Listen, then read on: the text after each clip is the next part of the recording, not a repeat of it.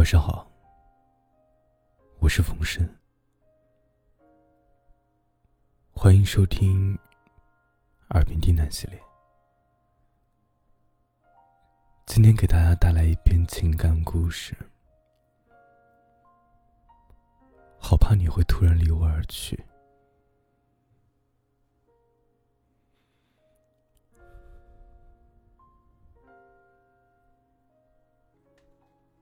年前，爷爷的痛风复发，脚肿的厉害，既穿不进鞋子，也走不了路。那几天特别冷，可他只能光着脚，整天不是坐在客厅里看电视，就是回房间睡觉。再也不复往日的硬朗和精神。若是换在平日里，他肯定是雷打不动的，习惯在午睡过后上街逛逛，饭前饭后会在厨房里进进出出的忙。我在房间里也能听到他忙碌的脚步声。那双旧皮鞋，咯咯咯的响。而那几天里，听不到旧皮鞋咯咯咯的声响，我一万个不习惯。总是可以看到他早早的睡觉，或者拄着一根拐杖，艰难一步上厕所，自由的也不要人扶。看到他那样，除了心疼，还是心疼。但他从来没有在我们的面前表现过他的疼痛，只是话少了，吃饭也少，在客厅里坐不了多久，又回房间睡觉。我想。一定是因为痛吧，不舒服才会那么早回房间睡觉。我上网查过关于痛风疼痛的程度，百度原话如此：呈撕裂样、刀割样或咬噬样。难以忍受，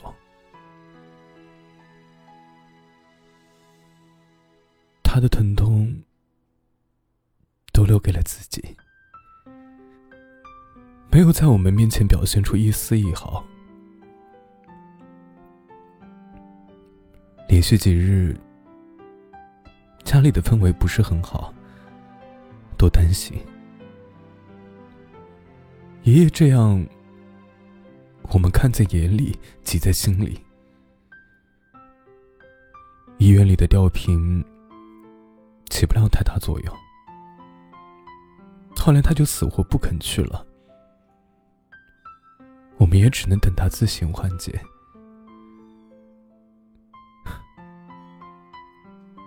其实大多数老人家都挺倔，爷爷尤甚，他越老。就越像个小孩。很多时候我们都不懂他。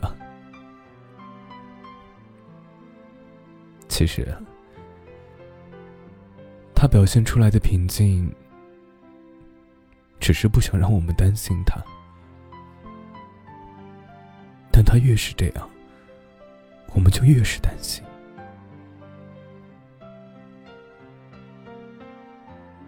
前面有提到他的旧皮鞋，其实我想说说他的旧皮鞋，我都忘了那双鞋他穿了多少年了，三年还是四年，真的记不清楚了。我估计也许他自己也不记得了。那双鞋的鞋跟都磨破了一半，鞋面是怎么擦也擦不干净。毕竟，三四年的沧桑是抹不去的了。哪怕是视力不佳的人，都看得出来那双鞋子有多旧。他不是没有新鞋。我上一年给他买的那双加绒的新皮鞋，但他珍藏了起来，至今未动过。今年姑姑又给他新添了一双皮鞋，他又放了起来。他说：“，还是旧鞋子舒服。”所以那双旧皮鞋。依旧跟着他，我也慢慢习惯了他那双旧皮鞋发出的咯咯咯的声音，听着踏实、安稳。早上，他都起得很早，我习惯性每天早晨在某个点听到他旧皮鞋咯咯咯。从我房门前走过的谁？他洗漱完，就是进厨房去忙活，于是又会是一阵咯咯咯的声音。他忙着给他养着那几只老母鸡煮白粥，煮好的白粥分两锅，他的老母鸡一锅，顺便给我们剩一锅。我们起床了，可以喝点白粥。而我以前又恰恰最爱喝他煮的白粥。没错，我们家的老母鸡待遇好，吃的米跟我们人类一样，绝对是健康的养殖，纯绿色食品。所以，我们家老母鸡下的蛋都特别有蛋味儿。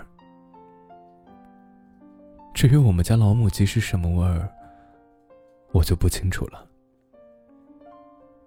一来我不喜欢吃肉，二来他是把它们当宠物养的，舍不得杀它们。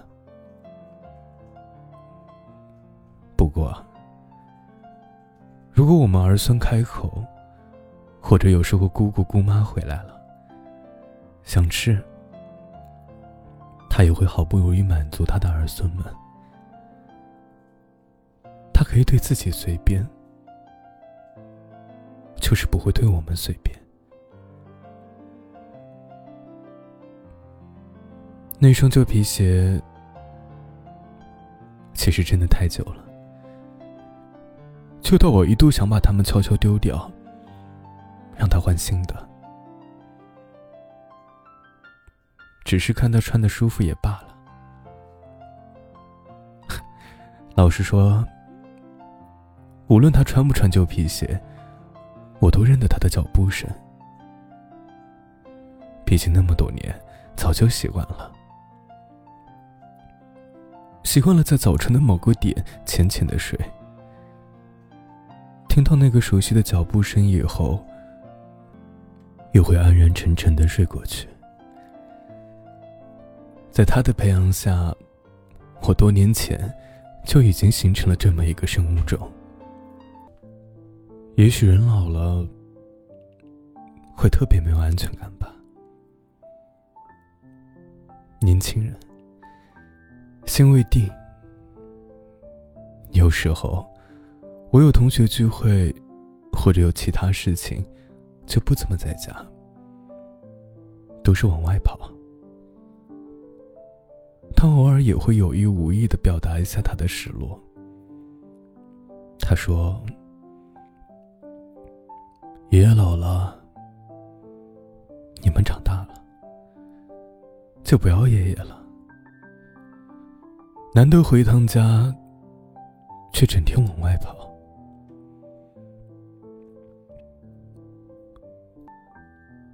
知道他是认真的，还只是随口说说。但是我真的可以感觉得到，他没有安全感，有点心酸，好像我真的冷落到他了。我开始意识到，陪他的时间不够多。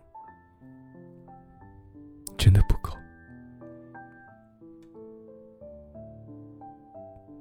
他越来越像个小孩了，容易失落，也容易开心。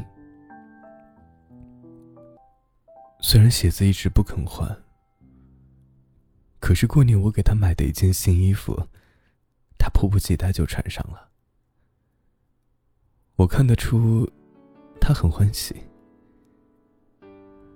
虽然他嘴上没说什么，可是我看到他一晚上洗完澡，出来的时候就把衣服套在了身上。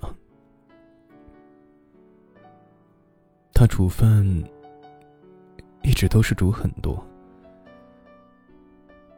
只是因为他担心我们不够吃。事实是，每次都会剩很多。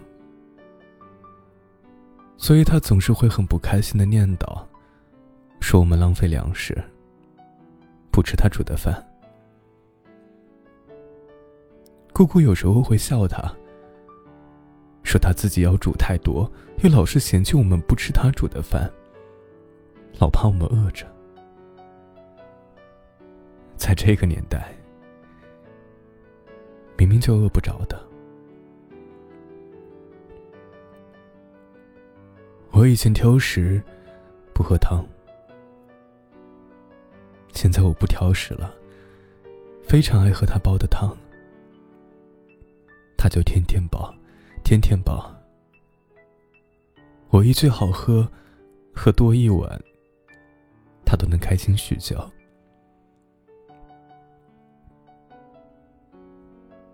他真的越来越像个小孩了。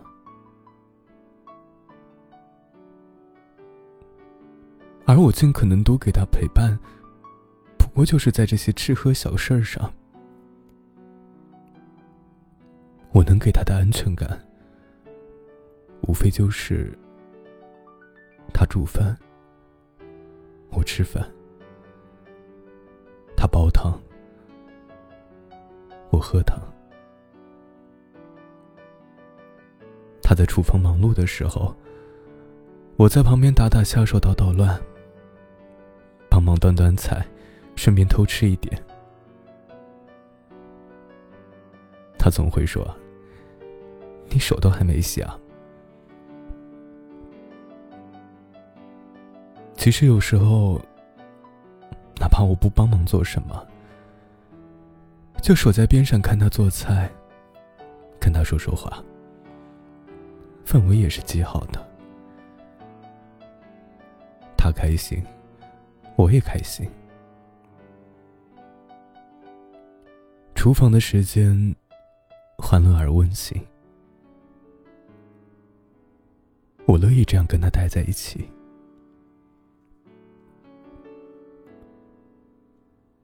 其实，他很古板的，脾性有时候也很暴躁。晚上八点以后。他不许我出门，其实也不是严令禁止，只是不乐意我出去。我一说我要出去，他脸就黑了，顺便加一句：“这大晚上的，你还去哪儿啊？”如果我在外面九点还没有回家。他的电话就会打过来，催催催。第一遍电话的时候，语气是严厉的。要是等到第二遍电话，估计就是直接发脾气了。如果还有第三遍电话，他会直接关门，不给我留门。所谓姐弟情深，姜还是老的辣。他之所以会关门安心睡觉，是因为他知道，我一定会悄悄找弟弟给我开门的。那么多次都是。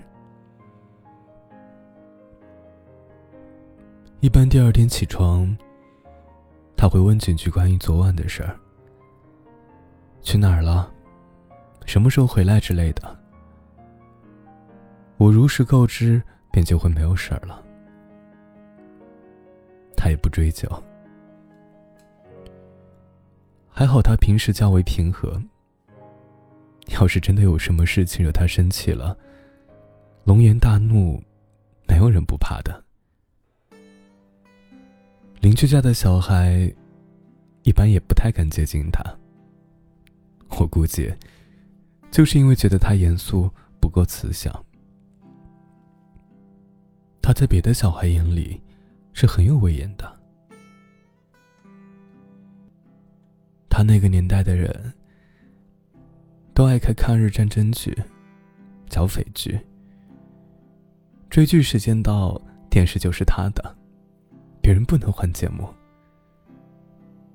于是电视上，常年就是八路军或土匪的身影。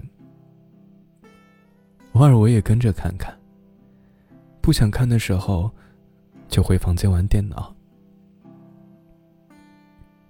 他看电视入戏深，偶尔看到激动人心的时刻，或者某些让人很气愤的情节，他就会自己一个人对着电视发脾气，骂坏人。其激动程度，完全不亚于学校饭堂里聚在一起看球赛时，那些乱喊乱叫的男生们。电视完了，他发完了脾气，就自己回去睡觉了。我们常常在背后笑他，笑他太认真，容易暴躁。其实，这就是他老人家的情怀啊！好不容易他的痛风渐渐好了。能穿鞋了，能走路了，他又恢复了原本的样子。我们的心，也算是可以沉下来，不再是提着揪着了。只是在一次家庭大聚会中，他和叔公叔婆坐在一起聊天，那也是这么多年来。我第一次开始认真去端详他们，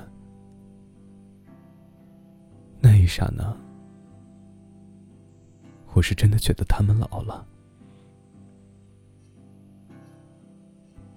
他们脸上的老人斑已经越来越多，牙齿掉了，白头发也多了。我记得以前爷爷的头发是黑色的。叔公叔婆的头发也没有现在那么白，他们说话没有了以前的中气十足，平缓了许多。他们的行动也明显迟缓了，步履蹒跚了。我第一次那么认真的感受他们的老，我开始害怕。原来人真的会老去的。我不是在一年一年的看着他们慢慢的老去，而是觉得他们好像一下子老了很多，岁月的痕迹在他们身上刻凿的太明显，我都还来不及长大。来不及赚钱让他们颐享天年，他们就老去了。我感觉自己成长的速度，赶不上他们老去的速度，远远及不上。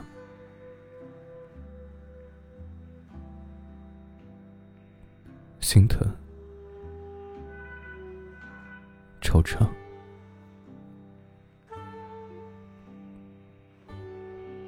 从离家前两天开始，就会有一种莫名的情绪，会不舍。以前这种感觉从来没有那么强烈，我知道。下次我回来的时候，他会比现在更老。每一次离家又归家，他都只比原来更老。那两天，依旧是他做饭，我吃饭，他煲汤，我喝汤，只是我也特别给面子。吃的特别饱，无论我订了多早离家的车，他都会比我更早的起床为我做早餐。我从来都不让他送我，我恋家，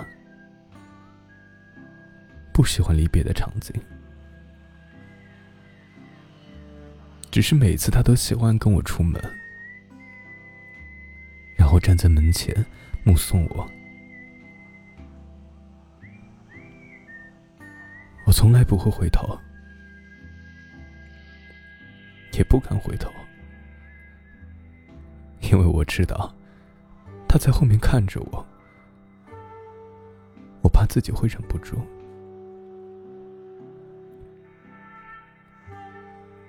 我不知道他会在那里站多久。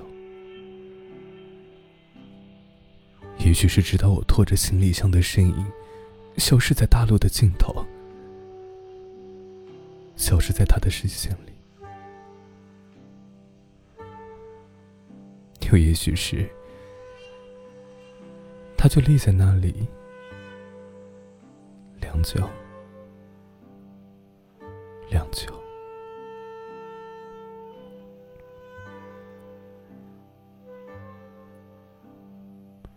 而我只是默默的走着，默念着一万遍：“时光啊，点走。可否等到我长大了，等到我有能力照顾他的时候，你再让他老去？”